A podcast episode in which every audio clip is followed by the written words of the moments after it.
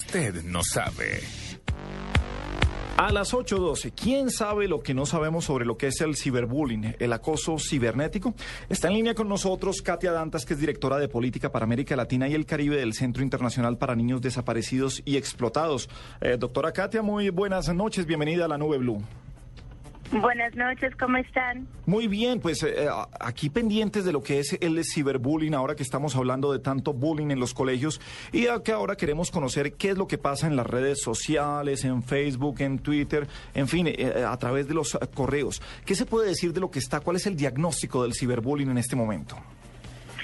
Bueno, eh, como, como nosotros sabemos, las redes sociales, el Internet nos ofrece una gama de, opciones y informaciones que nos pueden ayudar a crecer, a aprender a ser mejores profesionales, mejores niños, pero igual tienen bastantes riesgos, en especial con el tema del cyberbullying y el sexting.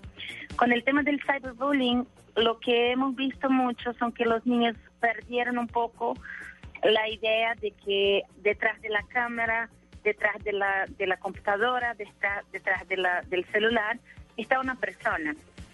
Y hay esa idea muchas veces, tanto con el sexting como con el cyberbullying, que son fenómenos muy similares en términos de, la, de los, los, las movimentaciones por detrás, ¿no? Entonces, en los dos fenómenos, yo veo que muchos de los niños no tienen la idea de los riesgos, de las consecuencias que pueden pasar. Entonces, con el sexting, el niño pierde la, la, idea de que una vez que manda una foto o un comentario o algo, y lo mismo vale para el cyberbullying, que uno se pierde el control. O sea, hay una, una, idea de que los niños tienen privacidad y anonimidad en el Internet, que son dos temas muy, muy ilusorios.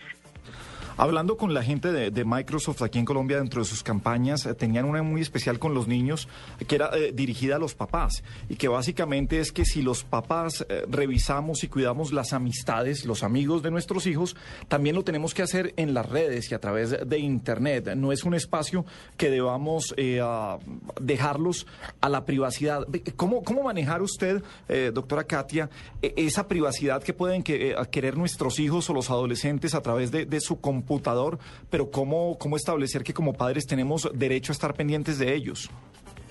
Bueno, es un límite, es una línea muy gris, es una línea muy, muy tenue, ¿no? Como decimos. Eh, al, mismo tiempo que el niño tiene sí el derecho a la privacidad, también tienen los papás el deber, no ni solo un derecho, sino un deber de monitorear a sus hijos. Lo que nosotros nosotros aconsejamos no es invadir en las cuentas de Facebook o hacer lo que sea, sino reglitas simples. O sea, que tenga el computador de la casa que se quede en un lugar visible donde el niño nunca lo acceda eh, solito, sin, ningún, sin ninguna persona cerca. Claro que eso es muy difícil con todo lo que son los papás que trabajan mucho y que muchas veces cuando llega a la casa ya ahí están los niños. Entonces es muy importante hablar con los niños de todos los riesgos, explicarles, explicar que es muy fácil falsificar una edad o una foto, crear un perfil en, en línea falso. Es muy fácil eh, olvidar que hay una otra persona por, por detrás. Es muy fácil creer que la persona y todo lo que está en el Internet es verdad. Y esas son cosas que uno tiene que decir. Y además de eso, es importantísimo que los papás trabajen con, especialmente con la cuestión del cyberbullying. La idea de que el Internet no, no, no es privada, que la Internet no es algo, no es algo, ah, ¿cómo puedo decir? Que no es eh, que es una, una herramienta, ¿no? Y que uno tiene que, que, que, perdón, que no se puede decir que si, es, si yo quiero decir algo a alguien y perdón si no quiero decir a alguien a, la, a, algo a alguien a frente de la persona que no lo ponga en el internet. Porque inevitablemente la persona se va a ver. O sea no existe privacidad y tenemos que tener un poco más de trato con las personas en el Internet. Julián, ¿algo tanto en la vida real como en el Internet. Entonces son, son educaciones y es estar pendiente de los niños, enseñarlos, enseñarlos que el Internet es como si fuera el periódico antiguamente. O sea, uno no puede, no puede poner en el Internet, aunque tenga todas las reglas de privacidad, no lo puede poner algo en internet esperando que nadie va a pasar, que nadie va a saber. Sí. Entonces son esas cositas y lo más importante, que los papás sí sepan que, que son las herramientas hoy en día. Facebook es una de ellas. O sea, hoy en día estamos viendo mucho, muchos niños ingresando a, Instagram, que es una, una red de fotos. Estamos viendo ahí Twitter, estamos viendo Skype, que es un peligro para quien para quien tiene Skype. Katia, con otras personas. Katia, perdóneme, ¿y existe algún alguna escalafón que le pueda usted decir cuáles son las más peligrosas de esas redes? Eh, usted usted tiene estadísticas que digan en dónde son más vulnerables los niños a esta clase a esta clase de peligros. No, no hay una, no puedo decir que hay una estadística. Si hay, no lo, no la conozco, lo siento. Pero lo que puedo decir es que no existen redes peligrosas sino comportamientos de riesgo. De acuerdo. Julián, ¿algo para preguntar? Eh, ¿En qué momento eso del cyberbullying se, se empezó a intensificar? ¿En, qué año? Porque yo recuerdo que por los años de 2004, cuando yo estaba en el colegio y el Facebook ya estaba vigente, eh, este tipo de acoso no, no estaba tan, no, no existía. O sea, ¿en qué tiempo? Porque pues desde hace muy poco yo, yo vengo escuchando esto y yo antes no, no, no, no, sufrí es eso. Tan recién.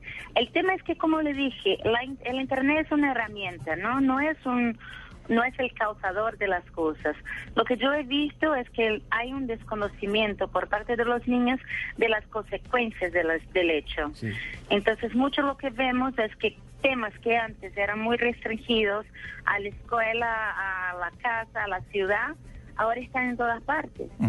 Y hay un, una presión muy fuerte por humor, por charlas, por, por burlas que son muy pesadas y eso está en toda parte, está en el internet, está en las televisiones, está en la radio y a eso y eso sin que hubiera una, un tratamiento con los niños de que eso no era bueno, de que eso no estaba bien.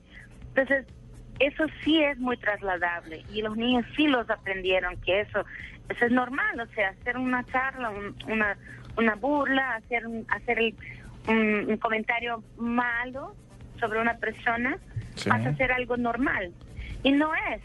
Y lo que vemos es que hay un, una explosión del, del sex, del, perdón, del cyberbullying, del sexting, pero porque hay un desconocimiento de los, las consecuencias.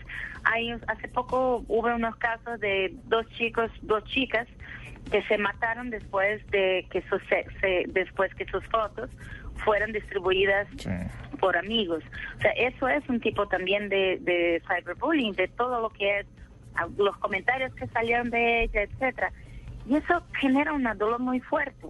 Katia, eh, finalmente... no es un fenómeno recién. Sí, finalmente, ah, ¿qué comportamientos empiezan a tener los niños ah, para que empecemos a buscar ayuda profesional? Si, ¿O qué, cómo los vemos? ¿Cómo uno puede sospechar de que están acosados a través de Internet? Bueno, cuando un niño, lo mismo que tenían cuando estaban en la escuela, o sea, si un niño no tiene más ganas de ir a la escuela, no tiene más ganas de salir, empieza a quedarse muy encerrado, se siente un poco triste, sus sus comportamientos se han cambiado. Esos son, son señales muy, muy significativos. Pero no creo que sea, que lo importante no es esperar hasta que los síntomas lleguen, ¿no? Sino trabajar duro en la prevención, trabajar duro en hablar a los niños que no es bueno cambiar sus, sus claves, o sea, intercambiar sus claves con sus compañeros, que su clave es su clave y punto, que es trabajar con ellos para que ellos, que, que no es no bueno hablar de las personas en el Internet, que por detrás de un ordenador, por detrás del Internet, hay una persona, hay una persona que sí podría hacer daño. Y una, para terminar, una, una sentencia que mi papá siempre dijeron, y yo cargo para toda mi vida, que es nunca haga a los otros lo que no le gustaría que hicieran a ti. Así es. Eh, Katia, ¿usted de dónde es? Yo soy de Brasil, por eso lo siento por el mal. No, no, no, no, no, ese portuñol estuvo fantástico y maravilloso. Venga, eh, eh, ahí, también tienen alguna estadística de en qué, en qué país hay más eh, cyberbullying y que tenga que ver con sexo en este momento en el centro, ¿cómo se llama la fundación? El Centro Internacional para Niños Desaparecidos y Explotados. Y explotados. nosotros no tenemos un ranking, no hay un ranking de país que tiene más o menos, ¿no? Nosotros tenemos algunas estadísticas, como por ejemplo eh, el Internet Watch Foundation, que es una organización, una línea de ayuda eh, en Reino Unido, ha recibido más de 12.224 casos de imágenes y videos sexualmente explícitos que fueron autogenerados por jóvenes. Eh, hay también mm, en las fuerzas tareas en Estados Unidos han procesado 20.562 reportes de seducción en línea. Y dentro de ese, si es algo que quiero, uno de los riesgos del Internet, dentro de eso habían 7.879 reportes documentados de viajantes sospechosos que estaban viajando hasta el local de, de, de, de donde el niño estaba a fin de establecer contacto y ese es un riesgo. Imagínate un pedófilo, un pederasta que ahí está en Estados Unidos, venían a Colombia y a, conocer a un niño de Colombia. Bueno. es la realidad que estamos enfrentando. Pues es la realidad y es el tema que tratamos esta noche aquí en la Nube Blue. Mil gracias a Katia Dantas desde Brasil que nos acompañó esta noche. Un abrazo, Katia, y mil gracias por acompañarnos. Un abrazo, muchas gracias y un gusto hablarles. Son las 8.23, es la Nube en Blue Radio.